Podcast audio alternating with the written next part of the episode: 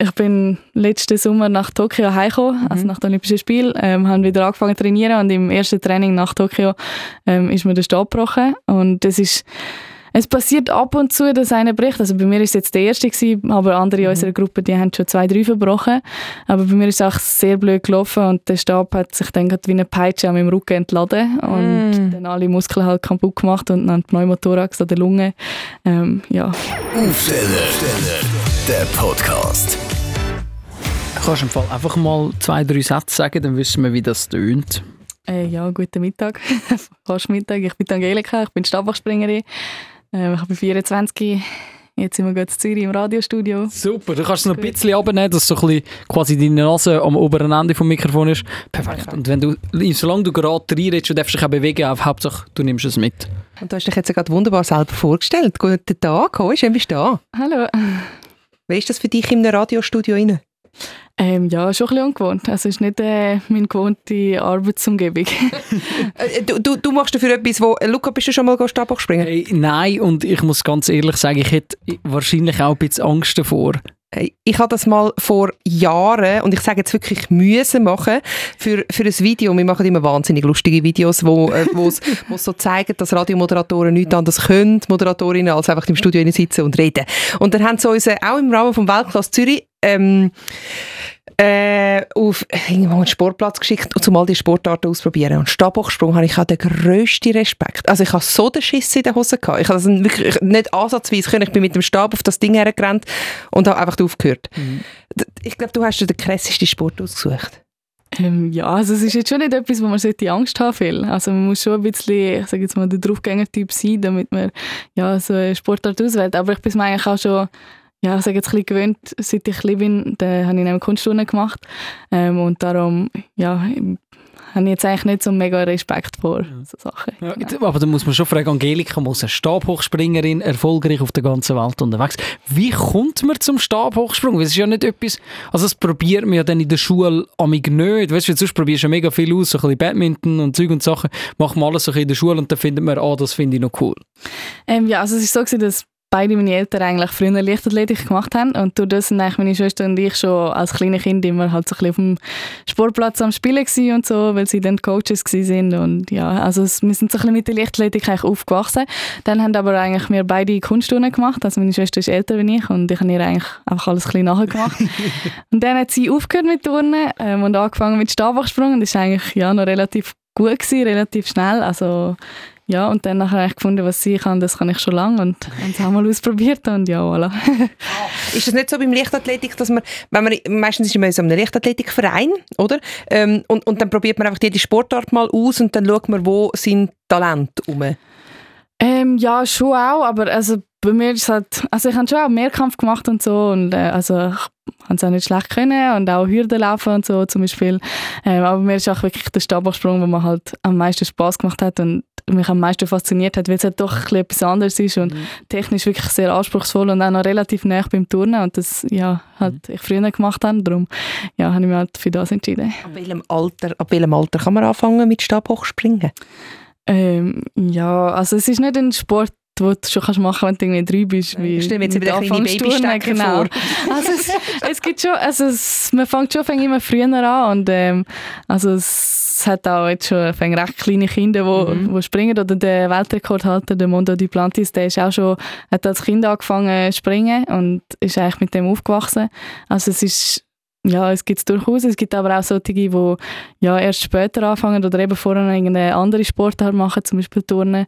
Das gibt es auch oft und dann erst ein bisschen später wechseln. Mhm. Magst du dich an deinen allerersten Sprung erinnern? Nein. nein, nein. Also das sind ja auch nicht Wahnsinnssprünge, das sind dann mehr so kleine Hüpfli, weil da ja, am Anfang beugt sich auch der Stab nicht, weil da hat man noch nicht genug Kraft und noch keine mhm. Technik, da beugt sich der Stab überhaupt nicht, sondern da schwingt man eigentlich einfach am, am Stab mal auf die Matte und viel mehr passiert eigentlich noch nicht. Weil, weil das ist der erste Sprung, den dich so richtig aktiv magst daran erinnern? Puh, ist schwierig zu sagen. Also jetzt wir machen natürlich extrem viele Sprünge. Also mhm. es ist jetzt nicht so, dass man einen Sprung, aber ich ja, irgendwie in Erinnerung geblieben ist. Aber es ist schon so, äh, man kann natürlich Videos daheim und äh, von der Familie, wo, wo einem ab und zu wieder gezeigt werden. So. äh, und dort äh, ja, hat es schon lustige Sachen dabei, weil am Anfang ist, äh, ja, da kann man natürlich nicht mega viel und da geht es Weile, bis es einigermaßen nach Stabhochsprung aussieht. Das sind, das sind die, die gezeigt werden, wenn sie dann Sportlerin des Jahres wird Genau. und dann an der Gala wird dann das... wird das Archiv durchwühlt äh, von der Familie. Ähm, jetzt hast du eben gesagt, so die ersten ersten Sprung magst du nicht so erinnern, noch, noch kleine Hüpfli. Was ist denn jetzt der höchste, den du geschafft hast bis jetzt? Äh, meine Bestleistung ist 4,75 Meter. Ist ja krass, überleg mal. Mhm. Das ist hoch. das ist mega hoch. Das ist mega hoch. Das ist krass. Äh, hat, man, amigs- hat hat man null Respekt mehr in dem Moment? Wenn man weiss, man kommt jetzt dann fast über 5 Meter rein. Ähm, ja, man sollte natürlich schon keinen Respekt haben, weil wenn man Respekt, also nein, man sollte keine Angst haben. Ein bisschen Mhm. Respekt ist wahrscheinlich schon okay, weil ja, man sollte nicht riskieren, wo wo nicht mehr okay ist. Ähm, aber wenn man Angst hat, dann nachher geht man halt auch nicht voll überzeugt drauf und dann wird es halt gefährlich. Wenn man nicht Mhm. mit voller Überzeugung reinspringt, dann, dann kann es sein, dass man halt nicht genug äh, Energie kann in den Stab geben und man dann nicht genug weit hinterher kommt und dann eigentlich wieder zurück auf die Anlaufbahn kommt und dann wird es schon gefährlich. Also von dem her, Angst sollte man schon keine haben. Aber man sieht es gleich ab und zu wieder, dass äh, äh, Stabhochspringer einfach wie nur auf die Matte rennen, weil irgendetwas nicht passt hat. Das ist dann eben, wenn, wenn man ein bisschen zu viel Respekt gehabt hat oder gemerkt hat, irgendetwas stimmt nicht und man den Sprung abbricht. Und dir ist ja erst gerade etwas passiert, was, glaube ich, mein absoluter Albtraum wäre. Dir ist der Stab gebrochen. Ähm, ja, das war schon nicht so lustig. Gewesen. Also äh, ich bin letzten Sommer nach Tokio heimgekommen, also nach den Olympischen Spielen, ähm, haben wieder angefangen zu trainieren und im ersten Training nach Tokio ähm, ist mir der Stab gebrochen und das ist es passiert ab und zu, dass einer bricht. Also bei mir ist es jetzt der erste gewesen, aber andere in unserer Gruppe, die haben schon zwei, drei verbrochen. Aber bei mir ist es auch sehr blöd gelaufen und der Stab hat sich dann wie eine Peitsche an meinem Rücken entladen und Mm. dann alle Muskeln halt kaputt gemacht und dann Pneumothorax an der Lunge. Ähm, ja, also es war nicht so cool. Gewesen. Also muss ich vorstellen, du bist eigentlich gut, also man, man, man kommt ja mit dem Steck, sagen wir Steckstab, der Stab, Stab. Stab. Ja. Äh, mit dem Stab, das macht mir Sinn, hä? Steckerhochsprung. Ähm, mit, dem, mit dem Stab und dann steckst du in das Loch hin und dann hängst du ja so an dem Stab, wo ja dann so wie gummimäßig so ein bisschen nachgibt und in dem Moment ist er gebrochen. Oder dann oben. Ähm, nein, in dem Moment, wo ich eigentlich die Einrollbewegung, also in dem Moment, wo ich eigentlich schon kopfüber war, bin ich schon gebrochen. also wo du zu oben in der Luft warst. Nein, nicht zu oben, aber so irgendwo auf dem Weg nach oben, ja. Aber ich bin schon eigentlich kopfüber und dann ist er halt gebrochen und dann ist der Stab an meinen Rücken und ich komme auf den Kopf am Boden. Ah, shit.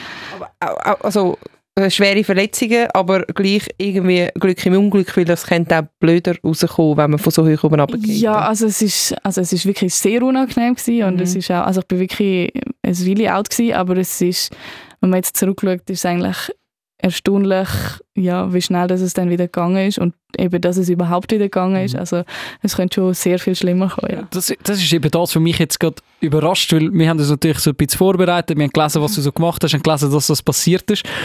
Und ich, was ich beeindruckend finde, ist, dass du jetzt von dem erzählst und ich nicht irgendwie das Gefühl habe, dass da noch ein riesen Trauma mitschwingt, weil, also, ja, Äh, Das darf ja nicht. Ich meine, als, als Spitzensportler. ja, aber ich, ich aufs finde das oder? mega beeindruckend, dass, dass bei dir jetzt, dass, du- dass du das so locker von der Leber erzählst. Ja, Weil ich meine, es also- hätte ja auch können, also für gewisse andere, die jetzt zum Beispiel die mentale Stärke nicht hätten, könnte das das Ende von der Karriere sein. Äh, ja, definitiv, ja. Also es ist auch, ähm, also auch viele haben mich gefragt, ob ich überhaupt jemals wieder springen will. Mhm. Ähm, für mich ist nur die Frage, ob ich wieder springen kann und wann ich wieder springen kann. Ähm, und dann ist auch ja, eine grosse Diskussion gewesen. Es haben mich eigentlich alle dazu überreden, zu irgendeinem Sportpsychologen gehen, um über das zu reden. habe ich gefunden, ja, wieso? Weil, also für mich ist eigentlich klar, so als meine Verletzungen ausgeheilt sind, springe ich wieder.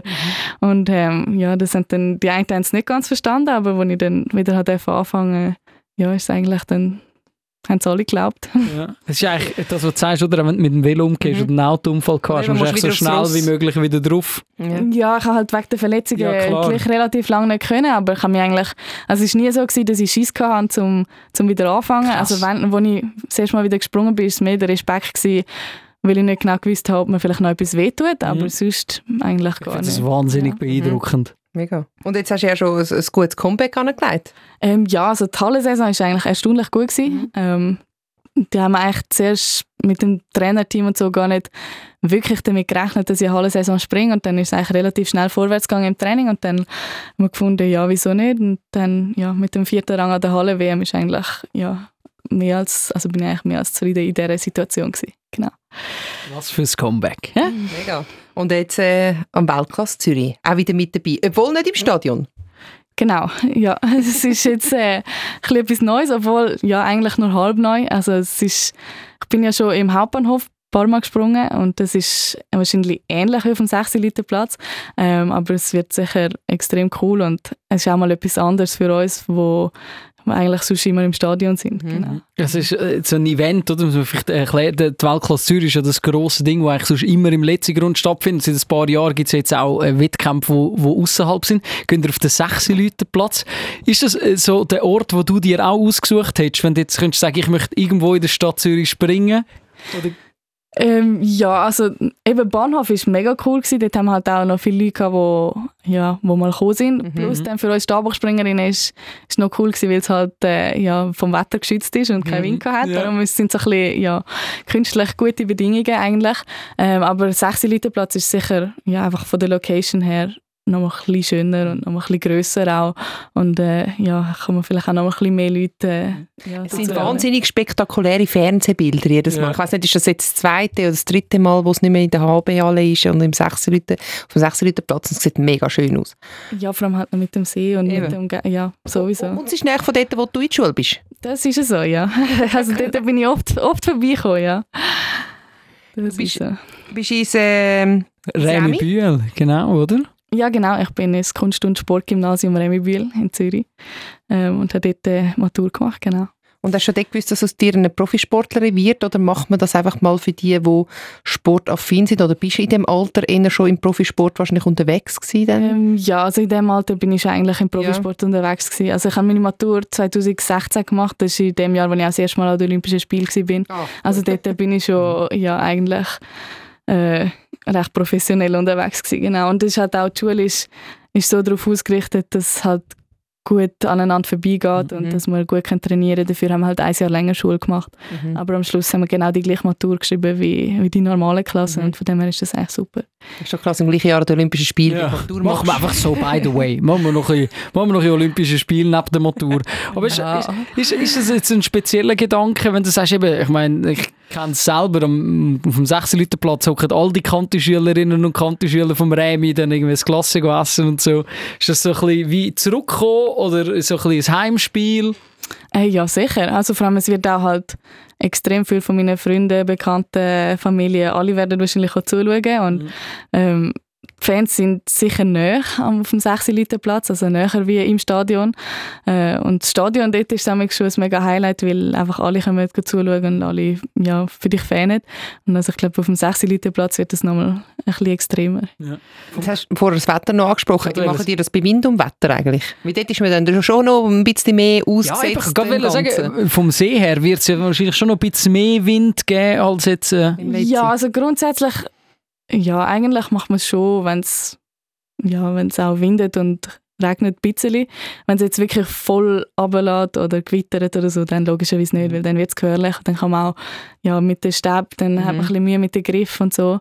Ähm, aber solange es nicht voll runterschifft, kann man eigentlich gut springen, ja. Was haben die eigentlich an, an der Hand? Hast du nur Magnesium oder hast du noch Harz? Oder? Ähm, es gibt verschiedene Arten von Springer. Also ich springe mit Magnesium. Mhm. Das ist wahrscheinlich hauptsächlich zurückführen auf meine Turnkarriere, Mhm. weil ich mir halt gewöhnt bin, dass ich einfach ja, immer Magnesium an der Hand habe.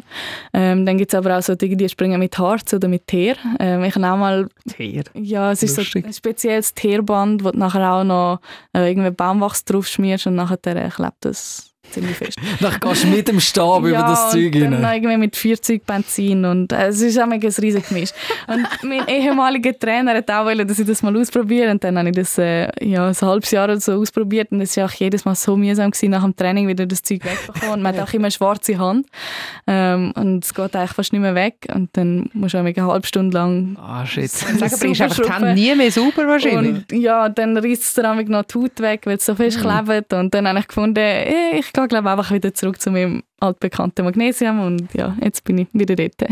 Magnesium ist mir so ein, so ein, so ein das habe ich wirklich glaub, schon lange nicht mehr in der Hand gehabt, aber ich Ja. habe es im genau noch in der Nase. Das ist mir so ein Ringturnen-Trauma früher in der Schule. Hat man immer müssen das beim Ringturnen doch Ja, ja. tun. aber hast du es nicht cool gefunden, dazu mal in der Schule. Ich, ich, ich, Ich, das ist vielleicht so ich finde das ein Bu- Gefühl von dem Magnesium auf der Hand oder? wahnsinnig unangenehm, Ja, aber, aber- du, du kennst es nicht anders. Ja, also ich finde es eher fast unangenehm, wenn ich, wenn ich kein Magnesium an der Hand habe. Also es ist so, wenn ich jetzt zum Beispiel daran denke, dass ich muss äh, einen Stab heben und ich kein Magnesium an der Hand habe, dann, dann ist es mir nicht wohl. Also Ja. es, ja, es ist schon so ein Das ist, bisschen... wenn wir nicht können jetzt da mit dir schwätzen ohne Kopfhörer. Mhm. Ja, das ist eine Königssache, ja. Ja, wirklich. So ein bisschen unser Magnesium, die Kopfhörer im Studio. Stimmt, das ist unser äh, legales Doping, damit wir auch im Griff haben, wie wir tönen. Nein, aber es ist ja, ich glaube, in der Schule ist es jetzt auch wieder so wahnsinnig stereotypisch, aber es ist so wahrscheinlich ein Buben- und ein Mädchen-Ding, oder? Die Buben haben es wahrscheinlich mega cool gefunden, dort das Magnesium mit den Händen reinklopfen und einander das gegenseitig wie auf dem Pulli abzustreichen und die Mädchen dann wieder Mit. Fingerabdrücke zu machen auf dem, auf dem Viertel. Ja. Ja gut, also ich bin einfach schon seit ich klein bin halt im Kunstturnen, dort Ja. baden wir sozusagen im Magnesium und auch schon die kleinen Kinder sind nämlich Ja. von Kopf bis Fuß fast voll mit Magnesium und finden es so cool, so mit dem zu spielen. Also von dem ja, ich bin schon ein bisschen gewöhnt. Du, aber apropos Stereotypen. Ähm, wie ist das? Stabhochspringen ist schon eher noch ein männlich dominierter Sport, oder?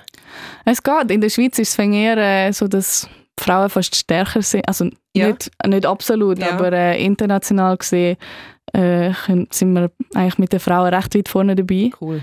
Ähm, also es ist wirklich, es hat eine rechte Entwicklung gegeben. Also Mhm. es ist schon, es ist schon so, dass äh, ja, bei den Frauen gibt es noch weniger lang, Mhm. Mhm. aber unterdessen hat es wirklich eine rechte Entwicklung gegeben und wir sind schon, schon auf einem recht guten Niveau auch in der Schweiz. Und wenn man das jetzt vergleicht, ich meine, äh, wir kennen die Problematik von Frauen im Spitzensport, jetzt zum Beispiel vom Fußball, wo Frauen eigentlich fast nichts verdienen, Männer verdienen Millionen, Milliarden, weiß ich was. Mhm. Wie ist das so in der Leichtathletik? Sind dort die Gaps jetzt nicht nur aufs Geld, sondern generell auf die Wahrnehmung und so auch so groß oder ist es dort Nein, ein bisschen gar besser? nicht. Ja, es ist, also, ich würde sagen, es ist eigentlich größtenteils recht ausgeglichen. Mhm. Also auch mit den, mit den Preisgeldern und so, die sind bei den Frauen und bei den Männern logischerweise gleich.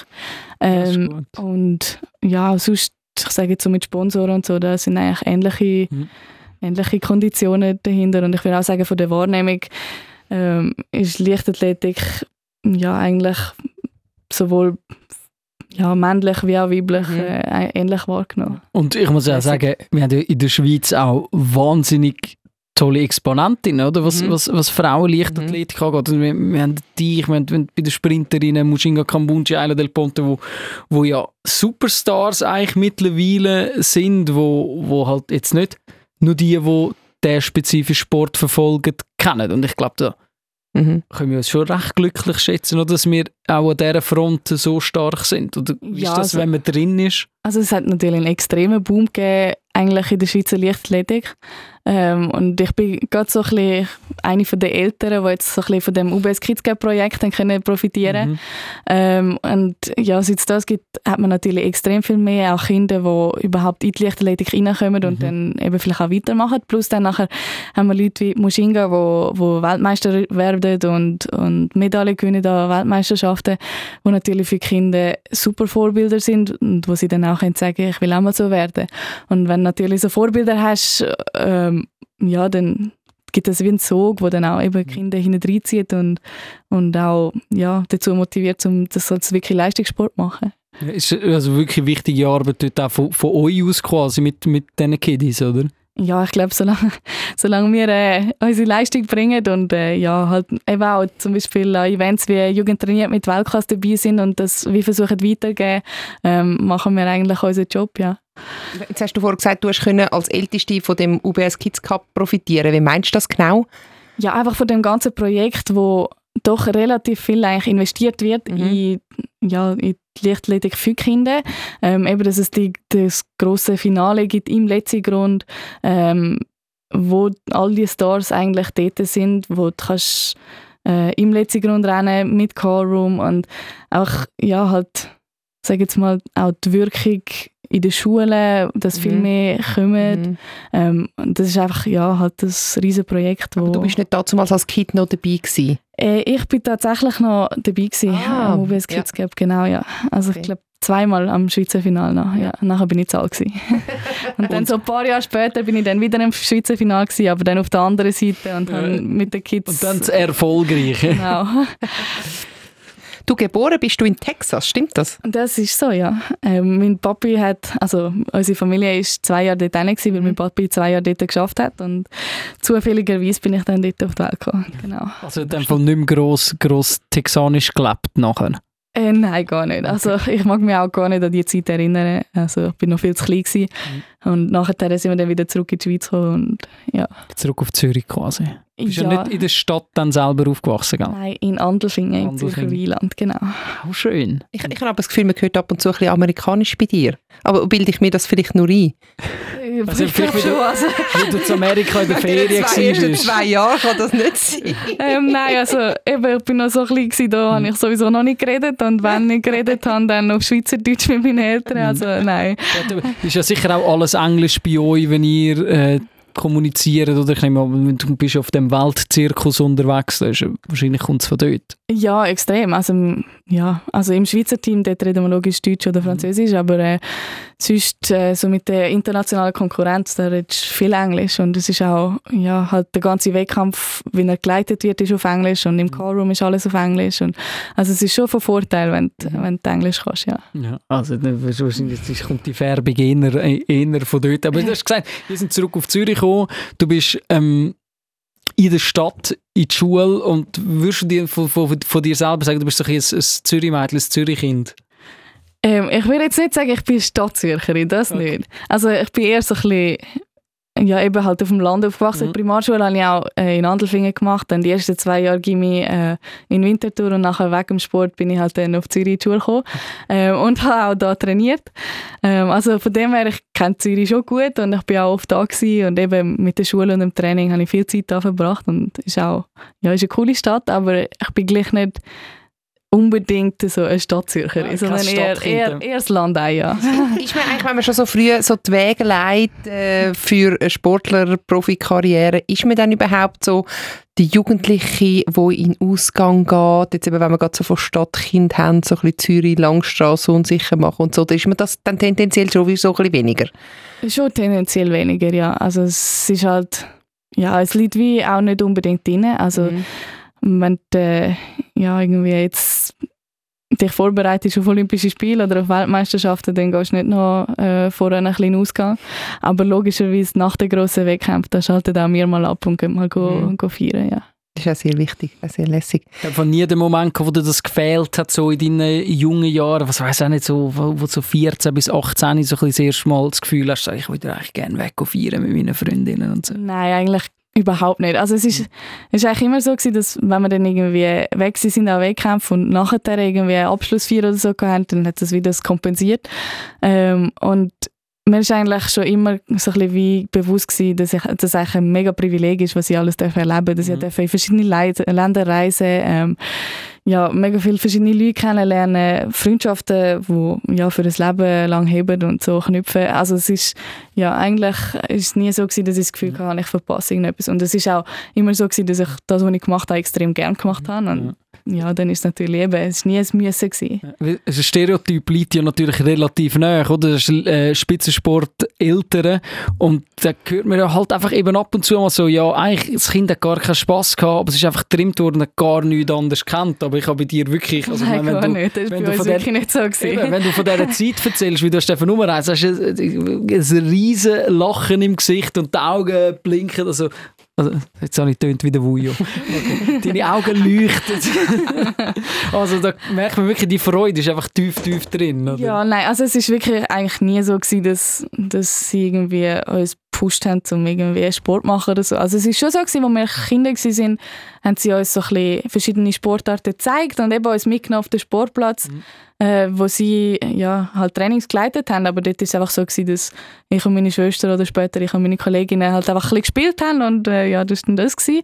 Und dann, ja, eben ist meine Schwester dann mal verschiedene Sportarten anschauen und die Kunstturnen hat ihr einfach sofort mega gefallen und dann eben, wie es halt so ist, die Kleine macht meistens der Grosse alles nachher und darum bin ich dann auch dort gelandet. Aber es ist nie so gewesen, dass meine Eltern gesagt haben, ich muss irgendwie das, das machen oder so. Es ist, manchmal ist es auch eher so, ein bisschen so gewesen, dass sie, dass sie dann mal gefunden haben, ja, meinst du nicht, das ist dann vielleicht mal ein bisschen zu viel, wenn ich dann eben eine Weile lang turnt habe und schon Stabhochsprung gemacht habe, so ein bisschen beides. Ähm, aber ja, nein, sonst ist es eigentlich, also sie haben mich immer unterstützt, das schon, sie sind immer, immer für mich da gewesen, wenn ich irgendetwas gebraucht habe ähm, oder wenn sie mich irgendwo an haben müssen fahren, das haben sie schon immer gemacht, aber nie irgendwie gepusht oder gesagt, du musst jetzt. Und sie sind wahrscheinlich auch wahnsinnig stolz, oder? Äh, keine Ahnung, ich glaube schon, ja. ja, also nein, sicher, sicher auf das, was sie erreicht haben, aber äh, ich glaube, schlussendlich äh, macht es ihnen jetzt nicht den Unterschied, ob ich sportlich erfolgreich bin oder nicht, sondern sie haben mich gerne so, wie ich bin und ja, das ist eigentlich was mir am meisten bedeutet. Ja. Das ist mega schön. Und du bist ja wirklich eine sehr starke Persönlichkeit, jetzt schon in dieser kurzen Zeit, wo, wo du da ein bisschen so erzählst. So. Und wir haben äh, einen Artikel von dir von der Sonntagszeitung gelesen, dass du mal so eine Essstörung gehabt hast, die ich ehrlich gesagt gar nicht gekannt habe. Äh, ja, das ist gibt wahrscheinlich eine relativ große Dunkelziffer von dem. Ähm, und es ist so, dass ich auch mir lange eingeredet habe, mhm. nein, nein, ich habe kein Problem. Ähm, aber ich irgendwann gemerkt habe, ja doch, es, es ist gleich ein Problem und mir dann auch ja, halt professionelle Hilfe gesucht habe und durch das eigentlich ja, wieder, wieder zurückgefunden habe zu einem normalen mhm. Essverhalten. Und ähm, ja, jetzt ist das eigentlich wieder so ein bisschen eingependelt. Ja. Also eben, und da brauchst du ja auch mental wahnsinnige Stärke, oder, um zum so wieder zurückzukommen und auf so einem Niveau zu performen, wie du das machst. Ja, also ich kann, es ist ja nicht so gewesen, dass ich eigentlich während der Essstörung nachher nicht mehr ja, Sport gemacht habe, sondern mhm. ich habe immer nebendran weg, also immer Wettkämpfe gemacht mhm. und das hat sich einfach wie so ein bisschen schleichend entwickelt ähm, und irgendwann ist auch dann die Belastung so ein bisschen zu viel geworden und dann habe ich mir Hilfe gesucht ähm, und jetzt ist einfach wieder voll der Fokus eigentlich mhm. auf den Sport und mhm. ja, ich denke eigentlich nicht mehr so an das. Das ist ja super. Und du hast nebendurch aber immer noch dein Sportprogramm eigentlich sozusagen können absolvieren Immer, ja. Also es ist ja nicht so gewesen, dass ich irgendwie, also mein Körper, der hat eigentlich nicht ein Problem gehabt. Also mhm. es ist nicht so, dass ich zu wenig gegessen habe oder so, ähm, dass ich zu wenig Energie gehabt sondern es ist eher so gewesen, dass ich äh, ja, irgendwie Fressattacken hatte und dann ja, völlig instabiles Essverhalten mal äh, für auf die Wettkämpfe ja, versucht habe, möglichst noch abnehmen mhm. und nachher äh, dann aber überkompensiert habe, so ein so. Ähm, und von dem her, also körperlich ist es kein Problem gewesen. Mhm. Ähm, darum konnte ich auch immer trainieren. Ja. Mega gut. Und jetzt bist du da. Ja. und wir genau. gehen äh, stark Richtung Weltklasse Zürich, wo du eben auf dem 6 Leute Platz bist. Etwas, ist, ist eine wahnsinnig dumme Frage eigentlich. Und du hast vorher erzählt, du bist im HB gekumpelt. Und ich weiß, das haben wir jetzt nicht in Ruhe lassen. Ich muss, wird das, oben ankommt. Nein. Aha. Wird das als Indoor oder Outdoor gewertet? Tatsächlich als Indoor. Ja, ist Indoor so. als Indoor, ja. Äh, ich, also ich weiss, es wahrscheinlich alle, die zulassen, das ist, das ist etwa eine Viertelstunde her, was ich das erzählt habe, bist du eigentlich blöd, weißt du? So. Aber das habe ich jetzt ich wirklich so verschwunden kommt man nicht oben in der Halle an mit Nein, dem also, also ich, ich, bin nicht wahnsinnig gut im räumlichen Vorstellungsvermögen, aber dass knapp unter 5 Meter eine Decke vom HW ist, das habe ich wirklich geschnallt. Gibt es ja. noch andere Sachen? Weil ich meine, äh, das Weltklasse Zürich ist ja ein riesen Event und du hast eben so, so ein Highlight auf dem, auf dem 6-Leute-Platz äh, und bist du nachher aber auch noch an anderen Wettkämpfen dabei. Was interessiert dich sonst noch so, oder? Ich meine, ich meine der Leichtathletik-Zirkus, das ist ja ein grosser Kuchen, oder? Ja, natürlich. Also man kennt sich natürlich sehr gut. Vor allem, eben, man reist miteinander um, man geht miteinander Wettkämpfe. Also das sind, äh, das sind Freundschaften, das sind nicht nur Bekanntschaften, die so schnell, schnell paar Mal gesehen, sondern zum Teil das sind wirklich enge Freunde. Und äh, was natürlich extrem cool ist, äh, wenn ich am Tag voran auf dem 6 Liter Platz springe, ist, dass ich am Tag nachher mhm. das Weltklasse im Stadion schauen kann ja. und äh, ja, natürlich dann dort die anderen kann anführen äh, ist der, der, der, der liebt doch also fest im Leichtathletik-Zirkus der italienische Hochspringer? Der Tamberi. Ja, genau. Grande! Der, sind doch alles, aber, der, der, ist irgendwie Best Friend von allen, hat man das Gefühl. Äh, ja, der ist äh, recht ein chilliger Typ. Ja. Also er, er ist auch extrem offen, kommt mit allen reden, ähm, ist extrem auf dem Boden geblieben, für was er alles erreicht hat. Also es ist wirklich, ja. Ich weiß nicht, ob der dabei ist. Weil, weiss es jetzt nicht. Mal, allweg schon, ja. Weißt du, wahrscheinlich dabei. Es ist ja eine von der wenigen geteilten Goldmedaillen an den, an den Olympischen mhm. Spielen, wo sie zwei Gold bekommen. Das ist im Fall in Italien wird das so dermaßen gefeiert. Also okay. jetzt natürlich merkst du, der Hype nach den Olympischen Spielen ist ein bisschen abgeflaut, aber ey, ich habe eine Zeit lang, als ich den in jeder Zeitung gesehen, er ist an jenstes Anlass eingeladen worden und er hat sogar, weil er so ein riesen Basketball-Fan ist, ist er eingeladen worden äh, auf Amerika, auf Los Angeles an, ans All-Star-Game von der, von der Amis und hat dort im Celebrity-Game mitspielen Und weil der ja so hure hoch gumpen, hat er die ganze Zeit so Tanks gemacht und es haben alle hure gefeiert, so einen dünnen Italo, den niemand kennt hat dort. Ein riesen Hype gewesen, riesen Hype gewesen. Ja, nein, das ist schon so. Also wir haben jetzt auch äh, das Diamond League noch zu Rom gehabt und mhm. dort ist er auch gesprungen und das ist wirklich, also gefühlt alle Fans dort sind wegen ihm gekommen, ja. ja. Gut, dann muss ich so. sagen, aber beim Weltklasse Zürich haben die ja daheim Vorteil. Das ist so, ja. Italo-Star hin oder her. Und das ist ja. natürlich schon sehr speziell, kann ich mir vorstellen. Wo natürlich eben, logisch, das heißt jetzt nicht ein Olympia-Wettkampf oder so etwas, aber vor Heimpublikum ist wahrscheinlich gleich immer noch so ein bisschen, bisschen mehr. Ja, es ist, also Weltklasse Zürich ist ja meistens Ende Saison. Mhm. Also es ist so, dass wir jetzt dann Weltmeisterschaften haben, dann Europameisterschaften. Also es ist eigentlich ein sehr, ja, sehr spezielles Jahr, weil wir zwei Grossanlässe haben. Und nachher ist dann eben noch Diamond League in Lausanne und dann noch Diamond League in Zürich, also eben Weltklasse. Ähm, eigentlich so ein bisschen als Abschluss. Und das ist mhm. eigentlich ja, so ein bisschen der schönste Saisonabschluss, den man sich wünschen kann, dass ja, eben vor Heimpublikum ein Weltklasse-Meeting mit ja, den Besten von der Welt und dann eben noch in so einer Umgebung mit so coolen Fans das ist, ja, das ist schon ein Highlight. Mega schön. Dann wünsche ich dir mega viel Spaß und natürlich, mhm. äh, was schreibst du an? ja, es kommt ein bisschen darauf an. Also es, es ist sicher immer das Ziel, ähm, ja, die persönliche Bestleistung anzugreifen können. Ähm, es kommt natürlich auch noch darauf an, eben, wie fit dass man dann noch ist nach mhm. den ganzen Strapazen mit WM und EM und äh, all diesen Wettkämpfen. Aber äh, ja, eigentlich wäre schon das Ziel, um dort äh, nochmal zu zeigen, was ich drauf habe. Mhm. Ja, das hoffen wir natürlich, dass du das kannst und dass du äh, zu deiner Zufriedenheit dort kommst. Danke vielmals. Auf dem 6 Liter Platz, muss man sagen. Ein ja. Tag vorher. Ein Tag vor der grossen Weltklasse im letzten grossen Weltklasse auf dem 6 Liter Platz. Wird riesig. Ja. ja danke für dass du da bist. Bitte, gerne. Danke für die Einladung. Aufsteller, der Podcast. Die Nina Rost, der Dominik Wittmer und der Luca Carecci lassen das Mikrofon nach der Morgenshow weiterlaufen. Radio 24